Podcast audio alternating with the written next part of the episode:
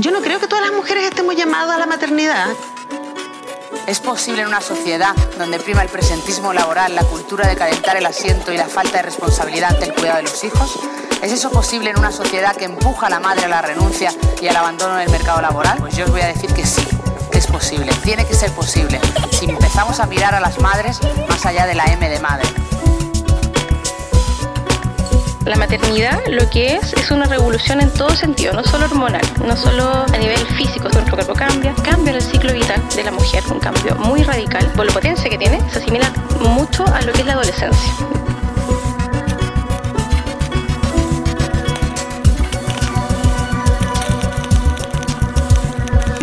¿Qué significa cuidar? ¿Quién cuida de la cuidadora? ¿Cómo se retribuye el trabajo de cuidado? ¿Cuidar es una forma de demostrar amor?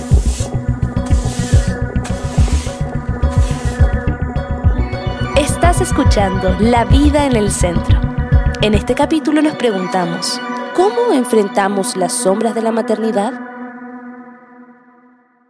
Oye, Sofi, ¿te han hecho esa incómoda pregunta de cuándo vas a ser mamá? Bueno, personalmente me parece una pregunta muy incómoda. Y bueno, a mí también me han preguntado un montón de veces cuándo vas a ser mamá de diferentes personas. Se considera algo como parte de la vida de la mujer, como que por ser mujer una prácticamente tiene que querer ser madre. Es algo así Y- como el llamado de la naturaleza que una Claro. tiene por tener útero. Sí, Terrible, nuestro bueno. destino. Así.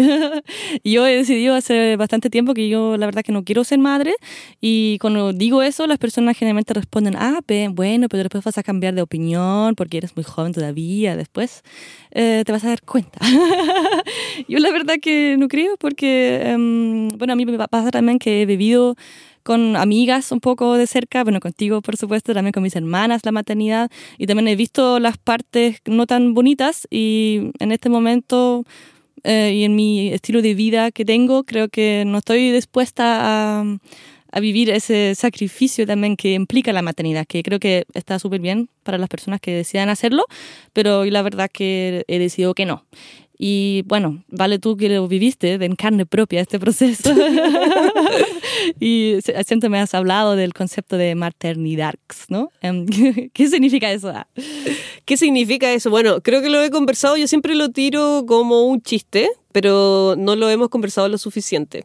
A los pocos días de que nacieron mis mellizos, una amiga me escribió para saber cómo me sentía y puso textual. ¿Y cómo te trata la maternidad? Yo me reí un montón en ese momento, pero después añadió...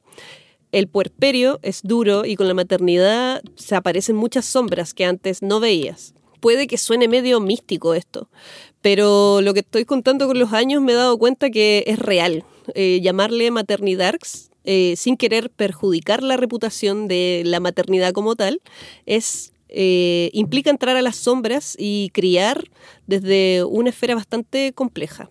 Una piensa que el parto es lo más difícil y esperamos todas siempre que sea algo natural, eh, de pronto con delfines, no lo sé, como que se romantiza bastante ese momento, pero no siempre es así. La realidad a veces supera la ficción.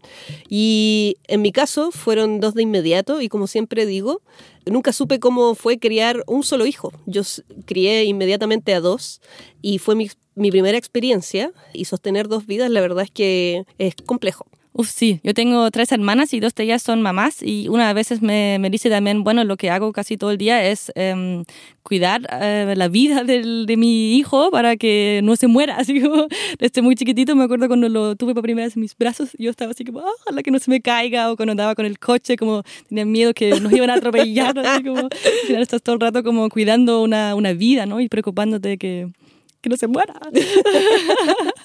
Así que me parece también interesante como, como eso despierta un montón de eh, nuevas actividades, necesidades, eh, tareas que tienes que incluir en tu cotidianidad, en tu rutina, para hacerte cargo de, de esa vida ¿no? y cuidarla. Y, mm, y me acuerdo que tú también me has contado que vivían con mucho sueño porque en la noche tenías que atender a los niños, eh, tenías que iniciar temprano el almuerzo, cocinar para que se coma a la hora. Y acostarlos después en la noche.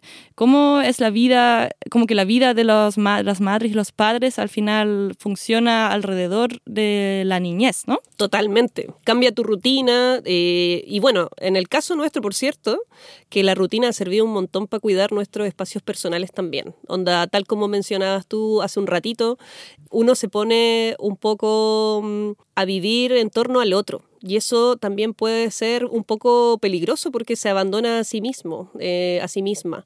Y por eso es importante, al menos desde nuestro punto de vista, desde yo como mamá, poder conservar estas rutinas para luego ver un ratito una serie o regalonear o abrir una cerveza tranquilamente sin que los niños anden por ahí corriendo y, y en el fondo cuidar este espacio y cuidar el espacio personal, el autocuidado. Eso no se puede desatender.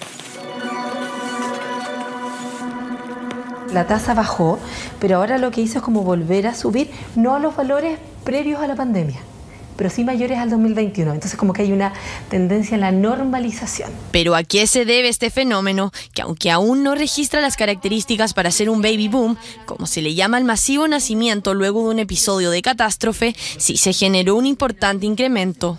No podríamos hablar de un baby boom todavía pero sí hablar de como que están normalizándose los valores. En un minuto se pensó de que el hecho de que las familias estuviesen en las casas, todos guardados, encerrados, eh, podía aumentar la tasa de natalidad, pero también aumentó mucho la tasa de, de trastornos del ánimo. Entonces eso también juega en contra. Bueno, como escuchamos en este extracto de la entrevista, así como existe un leve alza en la tasa de natalidad, es decir, han nacido más niños y niñas, también hay un trastorno del ánimo de las y los cuidadores. Interesante tema porque efectivamente tras la pandemia hubo una crisis de los cuidados que llevó a muchos padres y madres a registrar altos índices de cansancio. A esto también se le conoce como burnout parental que se caracteriza por un cansancio extremo que conduce a un distanciamiento emocional con les hijes y a una sensación de pérdida de realización parental. De todas formas, vale, yo percibo que este tema del cansancio y de la crianza en los tiempos que vivimos es casi incompatible con la vida misma, ¿o no? ¿Cómo lo sientes tú? Eh, yo no tengo hijos, bueno, tengo gatos, ah, que también me despiertan en la noche a veces y no me dejan dormir, pero claro que no se puede comparar pero también me dan mucho trabajo. Sí, bueno, en nuestras reflexiones con mi compañero eh, también vienen estas conversaciones, porque finalmente dedicas mucho tiempo a sostener la vida de tus hijos, sobre todo en los primeros años que son muy demandantes. Entonces debes tener energía y una salud mental compatible para acompañar el crecimiento de tus hijos, pero también el crecimiento propio en el proceso, al que yo le llamo maternidarks, como decíamos un ratito, porque estás permanentemente mirando tus propias sombras en relación a la forma en que te criaron y cómo tú deseas hacerlo también, sin generar muchos traumas, aunque eso en realidad es difícil. Bueno, y a eso además hay que sumarle todas esas valoraciones morales que pueden existir en torno a ser una buena madre, una buena esposa, una buena mujer. Y a propósito de esto mismo, hay un ensayo de la escritora chilena Lina Meruane que se llama Contra los hijos.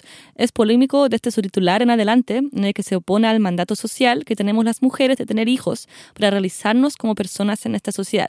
De hecho, en Alemania también ha salido un, libro hace poco que se llama algo así como el, el, reloj que no corre, como para hablar del reloj biológico, porque siempre se dice que las mujeres tenemos un reloj biológico, no tenemos que apurarnos para reproducirnos. Y también plantea la autora que, que, bueno, que también tenemos que aceptar que pueden haber otras formas de vida de las mujeres afuera de su reloj biológico y la necesidad de ser madre, ¿no? Pero si lo pensáis también, el reloj biológico, por otra parte, Sofía, es eh, un problema de las mujeres. Casi que, claro, evidentemente nosotras somos las gestantes, pero creo que la pregunta por el tema de ser mujer o no tiene que ir también un poquito más allá. Estamos en un momento de inflexión en la historia de la humanidad, con una crisis hídrica y climática que compromete incluso nuestra existencia, con un altísimo costo de vida en las grandes ciudades y muchas veces también se vive para trabajar y no se trabaja para vivir. Entonces, al menos en mi caso, cuando me encuentro y nos hemos encontrado en situaciones con familias, con mujeres, sobre todo mujeres adultas que te interpelan si acaso eres madre o no, es un poco molesto cuando te hacen la pregunta de si vas a ser madre o no y yo al menos estoy de acuerdo con quienes deciden no serlo, porque hay un contexto detrás. Tener hijos hoy día no es lo mismo que traer hijos hace 20 años, 40 años, eh, estamos en otro momento. Puede Mm. ser hasta contradictorio que lo diga, en vista de que yo, además, eh, aporté con dos personas más a este mundo, ¿no? Pero bueno, la vida es así, pues, una paradoja. Pero hay que pensarlo un poquito más allá de, de- de quejarse. Y, y creo que, por otra parte, hay que pensar, es como traer personas a este mundo para qué, de qué vamos a vivir, no solamente desde, lo, desde el entorno ambiental. Eh, es como en este sistema inserto en el que estamos viviendo y se reproduce. Claro. Sí, también existe como esa, esa teoría o esa visión que dice ¿no? que tener hijos es como em, traer más humanos al planeta y ya tenemos demasiados seres humanos en el planeta, pero yo no comparto mucho esa visión tampoco porque creo que los problemas que tenemos en el mundo no existen porque haya demasiados humanos, sino porque están muy mal distribuidos los recursos. Y creo que sería genial que la maternidad o la paternidad o en general, no sé, criar pequeñas personas también lleve a tener una responsabilidad sobre el futuro, ¿no? Yo creo que en el caso de ustedes lo veo mucho porque ustedes también le enseñan a los, a los niños cultivar alimentos, conectarse con la tierra, tener conciencia también sobre el planeta, etcétera, que es algo que creo que no hacen todas las personas, pero sí creo que tenemos que, bueno, hacernos cargo un poco de las futuras generaciones, ¿no? Como sí, sociedad. totalmente. Verlo como algo colectivo. En el fondo, igual es lo que hemos conversado en otros momentos, eh, como crear futuros ciudadanos. No es como en este sentido individualizante Mm. y yo te entrego herramientas para que sobrevivas, porque no puede ser así. Pues, si al final de eso se trata, de vivir colectivamente, que es algo que este sistema igual te empuja muchas veces a vivir de manera individual nada más. Y también las personas que no somos madres o padres también querer dejar un planeta habitable para las futuras generaciones, aunque no sean nuestros propios hijos. O sea, tampoco diría, ah, ya no me importa lo que pase en el futuro porque me muero y después no tengo hijos, porque también hay otros seres humanos que, con los que habitamos, cohabitamos en la sociedad, ¿no? Como que no Sí. debería ser todo tan individualista. Totalmente de acuerdo.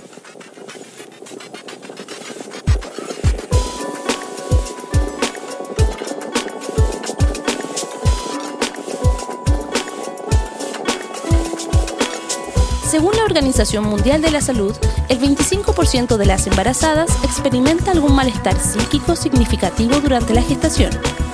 Después del parto, una de cada cinco madres sufre ansiedad o depresión. Tal como escuchamos en este dato, es necesario observar y acompañar a las madres en su etapa temprana de gestación y posterior a ella también. En relación a este tema, el Instituto Europeo de Salud Mental Perinatal ha levantado una propuesta para cuidar la salud mental desde el embarazo en las personas gestantes. En dicha propuesta se apela a varios aspectos. Por ejemplo, dar a conocer y visibilizar la psicología y la neurociencia del embarazo, parto y puerperio. Esto significa visibilizar la ambivalencia emocional entre las emociones típicas del embarazo, aprovechar esta transparencia psíquica eh, que favorece que la mujer revise su particular historia de vida, que pregunte a su madre por su propia infancia, que se conecte con la niña que fue para poder construirse como la madre que desea ser y en la que también se permite pensar. De este modo, eh, fomentará la autoobservación como puerta de entrada para el autoconocimiento y para poder pedir ayuda si lo requiere. Otro aspecto que menciona es dar voz y dar la palabra a las gestantes. Esto quiere decir considerarlas en su necesidad de ser cuidadas no es otra cosa que devolverles la palabra y considerar sus requerimientos y sus demandas. A partir de la opción de elegir en diferentes cuestiones, cada mujer podrá conectar con sus propias necesidades, amplificando esta capacidad tan necesaria y útil de cara al cui- autocuidado, el trabajo del parto y más tarde también en la crianza. Asimismo, visibilizar y normalizar la diversidad de experiencias y narrativas en torno a la maternidad y el embarazo. Esto porque eh, cada día hay más diversidad de realidades de madres. Desean ser reconocidas y respetadas en su propio sentir identitario. Madres solas por elección.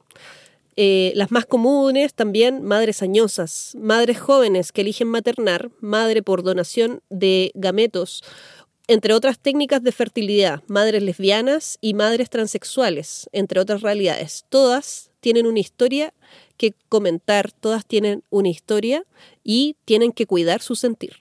Y por último, fomentar la búsqueda del placer y la expresión más allá de la palabra. El embarazo es parte de la vida sexual de la mujer y en este sentido el cuerpo cobra un protagonismo en sí mismo y el placer se convierte en una prioridad. Y para fomentar la salud integral conviene orientar el autocuidado y la autoexploración del cuerpo. Esto último, Vale, me recuerda mucho a lo que menciona Casilda Rodríguez y su propuesta de mirar la maternidad como una reivindicación desde el placer del cuerpo y no únicamente observar a las mujeres como máquinas reproductoras. Desde mi punto de vista, una revolución feminista es recuperar la maternidad.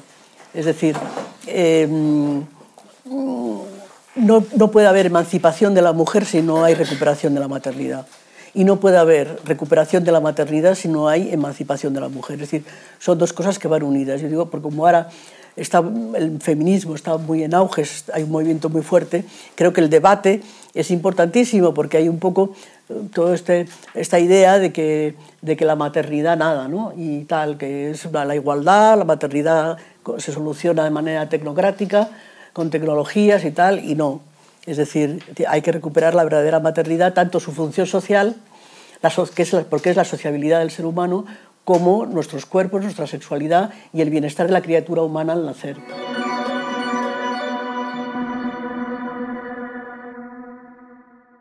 Hoy tenemos la fortuna de recibir en este capítulo a Cecilia Ulloa, psicóloga clínica perinatal, podcaster también en Mamás en Caos, disponible en Spotify, y parte de la Red Chilena de Salud Mental Perinatal. Bienvenida Cecilia y muchas gracias por estar aquí hoy día con nosotras. Hola, hola, muchas gracias a ustedes por la invitación. Durante la pandemia se ha hablado un poco más de la salud mental de, las personas, ¿cierto?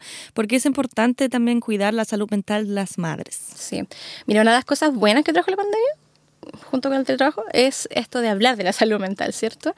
Eh, ¿Y por qué es importante? Porque mm, a ver, la, maternidad lo que es es una revolución en todo sentido, no solo hormonal, no solo a nivel físico, ¿cierto? Con el crecimiento de nuestro cuerpo, nuestro cuerpo cambia. Cambio en el ciclo vital de la mujer, un cambio muy radical que se asimila, por la potencia que tiene, se asimila mucho a lo que es la adolescencia, ¿ya? Con este cambio hormonal, con esto también del cambio de identidad. Uno cuando es madre deja de ser quien era antes, asume este nuevo, esta nueva figura, ¿cierto?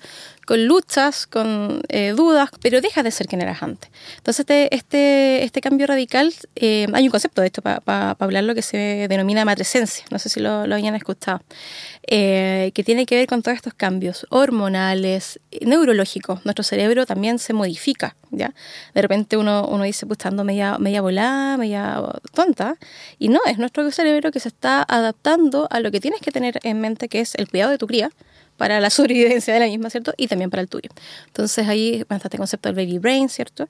Eh, y también se dan otras cosas em, que van a tener que ver por estos mismos cambios hormonales con temas más asociados a cambios afectivos. Hay una prevalencia bien importante, alrededor de 20% de trastornos afectivos puerperales, depresión postparto, ansiedad, em, bipolaridad en algunos casos, que pueden venir como estar a la base o pueden gatillarse por algunas situaciones que vayan a estar un poco con lo que hablaba antes de este entorno, ¿cierto? De esta mirada eh, ecosistémica, pueden gatillarse. Entonces la salud mental es, materna es sumamente relevante porque eh, no es solo que tú te embarazas, tienes a tu guagua y ya está, y sigues tu camino.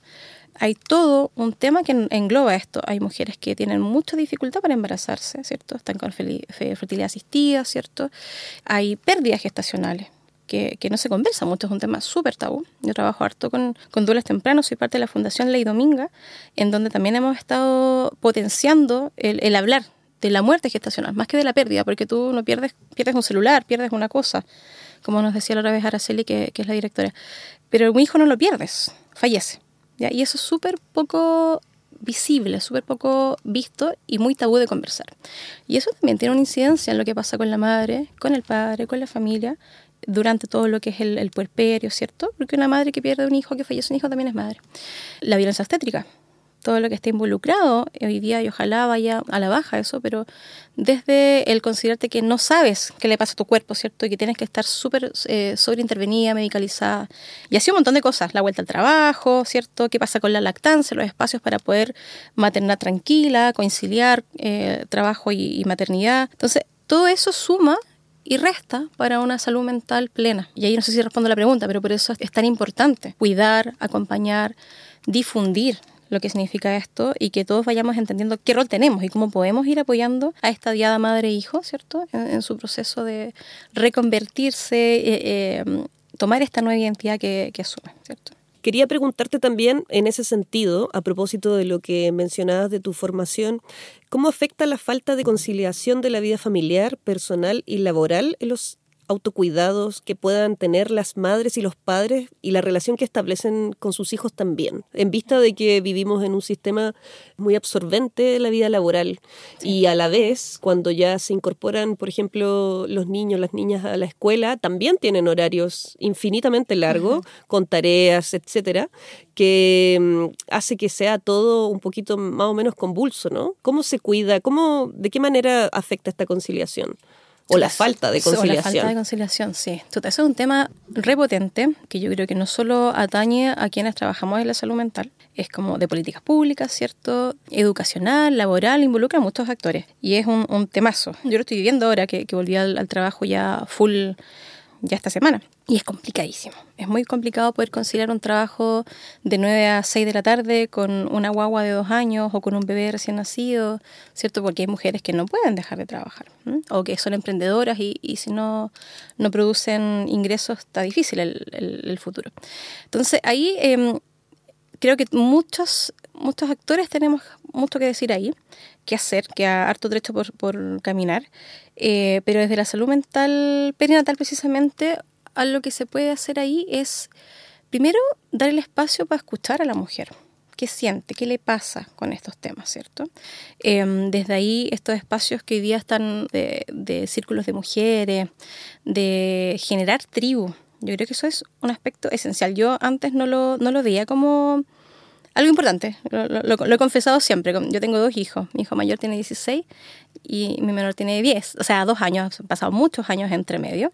Eh, y cuando gesté por segunda vez decía esto de las tribus, como mm, no sé si quiero estar. Y cuando estuve ahí, chuta que fue necesario conversar con alguien a las 2 de la mañana, sabes que estoy dando pechuga con un dolor tremendo, o tengo la hueva con fiebre, no sé qué hacer, o cosas súper domésticas como dónde compro, no sé, un calentador de mamadera que uno dice ya cosas básicas que encuentre. Pero tener a alguien que te está escuchando al otro lado y que esté en la misma evidencia que tú, ya es un elemento como terapéutico, un recurso súper importante para sentirte acompañada. Sentir que no estás sola en este mundo, que no estás bloqueando, ¿ya? Desde ahí como esta, este generar redes, generar tribu, y, y también en estas redes incluyo al, al, entorno más cercano, lo que hablaba delante de este microsistema, las, las abuelas, la, las mismas amigas, los colegios, que sean parte también de este proceso de poder acompañar. Por ejemplo, en, el caso del, del, colegio de mi hijo mayor, cuando era uno de apoderados, se genera una especie de guardería que cuida a los mismos chicos de cuarto medio, y uno verá si lo deja o no, pero eso ya te ayuda, porque a veces es súper difícil poder acudir y estar de repente tienen dos o tres niños más y tienes que vivirte en todas las reuniones. Eh, es súper difícil como poder hacer sobre eso y algunos de esos pequeños elementos ya empieza a ayudar. Y por supuesto involucrar al, al parejo, pues, quien esté al lado acompañando si es que está disponible. A ver, va a depender súper de la voluntad del hombre, pero también de nosotras dar el espacio para que se involucren, para que se equivoquen, ¿cierto?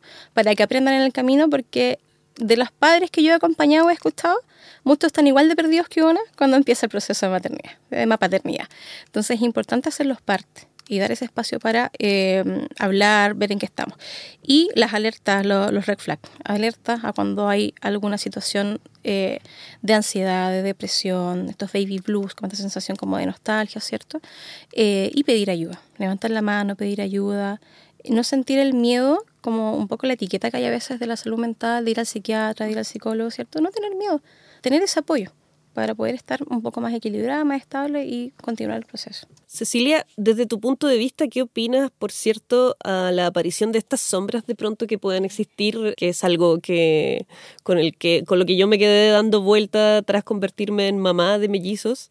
Me acuerdo que mm, me reí mucho, pero luego ya no tanto. y dije, oh, es verdad.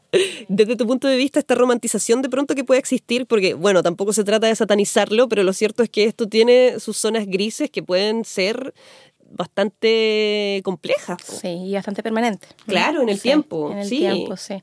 Y se van sumando complejidades en el tiempo también.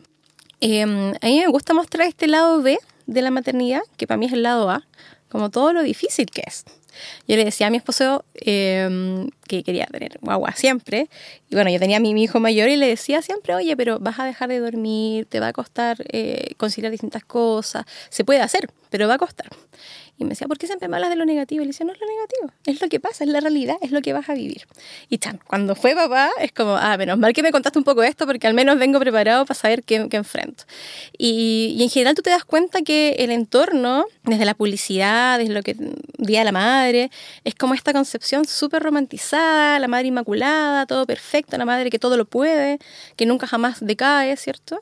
Y chuta no es así, pues uno se cansa, uno está súper agotado, desde lo más físico. Yo con mis consultantes hablamos mucho de esto del dolor de, de, lactar y que es real, duele, ¿cierto? Ahora hay que hacer algo frente a eso. Pero imagínate una mujer que, que dos hijos, parió mellizo, y está sola, sin muchos recursos, sin saber qué hay que hacer, con el dolor físico de la herida, si tuvo cesárea, ¿cierto? De los puntos, si tuvo alguna, algún desgarro por parto vaginal, con hemastitis o con dolor de, de, pechuga, ¿vas a esperar que esa mujer esté contenta, feliz y radiante? Muy difícil. Entonces, y eso no quiere decir que, que, vamos a satanizar, como tú decías, la maternidad, pero hagamos real lo que, lo que es, lo que significa esto. Y, escuchemos, pongamos oreja, acompañemos, ¿cierto? La maternidad es un proceso muy hermoso de crecimiento, de desarrollo, pero que tiene sus luces y sombras, y a veces nos quedamos más tiempo en la sombra, y está perfecto porque es parte del proceso. Y ahí está esto que decía adelante, de poder pedir ayuda, de conversar con otras que están en similar situación.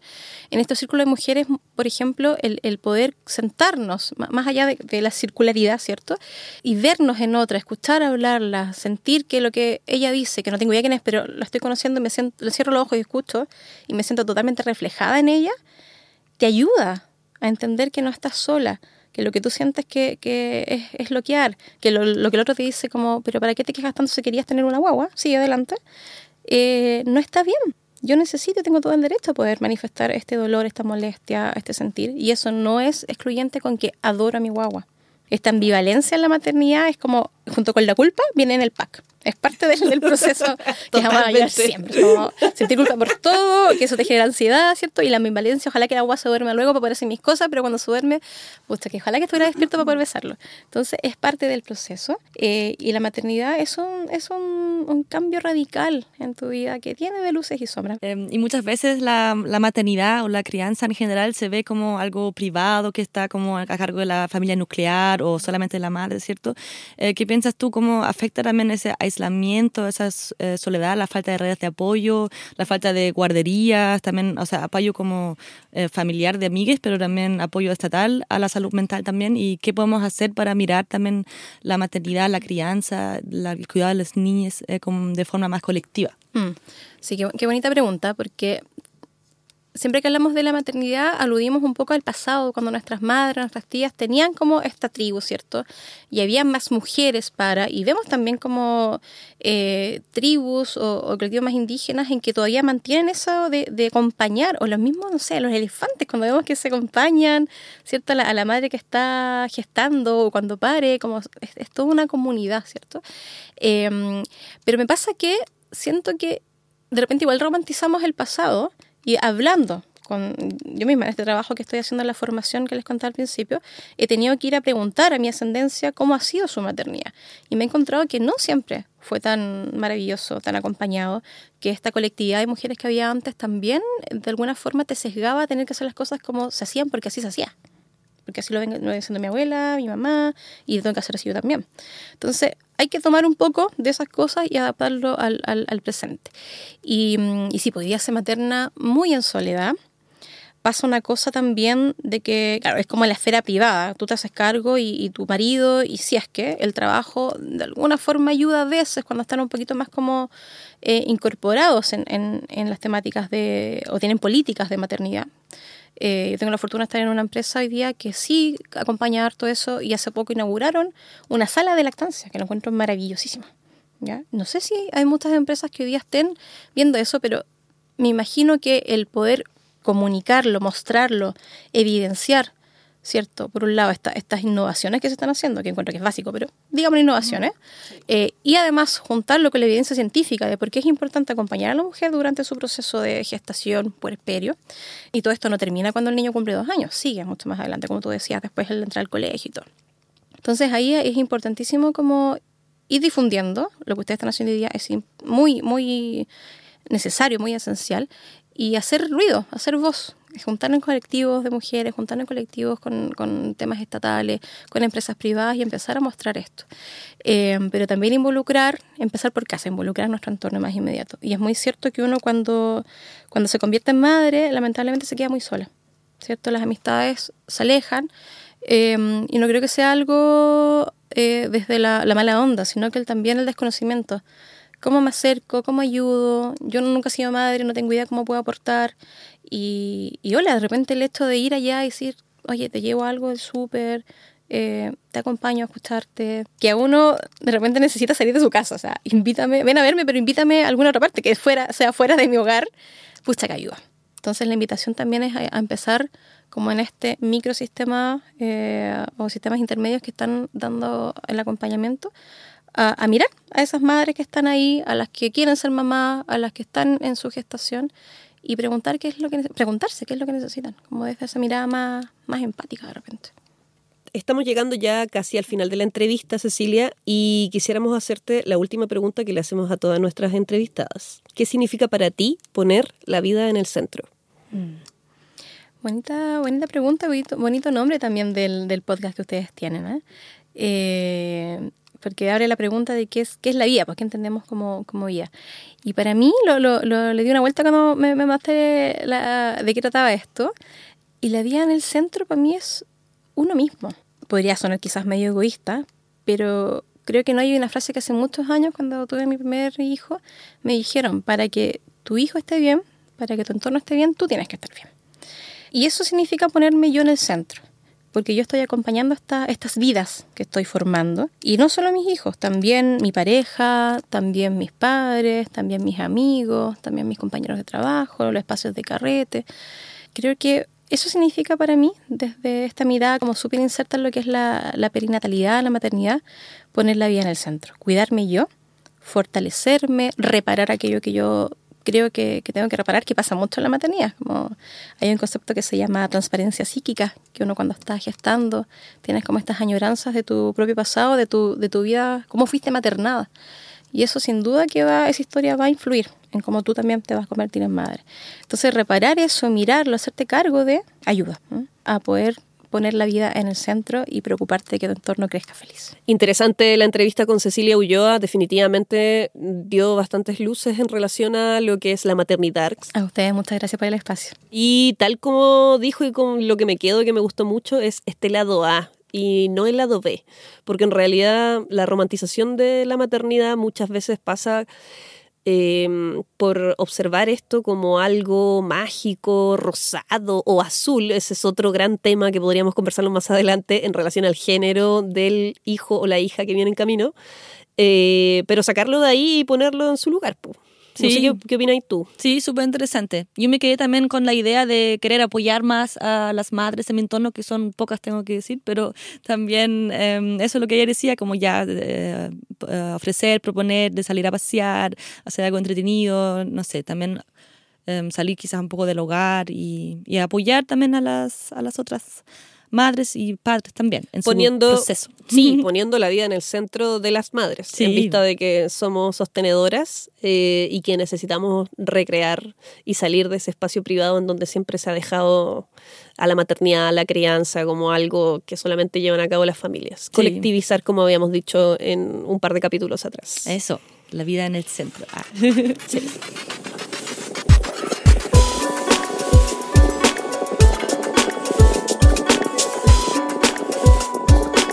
Valeria Carballo y Sofía Bodenberg son amigas, investigadoras y feministas. Valeria es socióloga de Chile y madre de mellizos. Sofía es periodista de Alemania y amante de los gatos. El objetivo de este podcast es conversar y reflexionar sobre los trabajos de cuidados y preguntarnos cómo sería el mundo si pusiéramos la vida en el centro. Michel Moreno hizo el diseño sonoro y la música original y Fernanda Calhueque, quien les habla, nos acompaña con su voz. Las opiniones vertidas en este programa son de exclusiva responsabilidad de quienes las emiten y no representan necesariamente el pensamiento de Radio Inventada ni el Centro Cultural de España en Santiago. La vida en el centro es una producción de Radio Inventada del Centro Cultural de España en Santiago de Chile. Editor general, Joaquín Jiménez Salvador. Postproducción, Fabián Flores Corbalán. Todos los derechos reservados.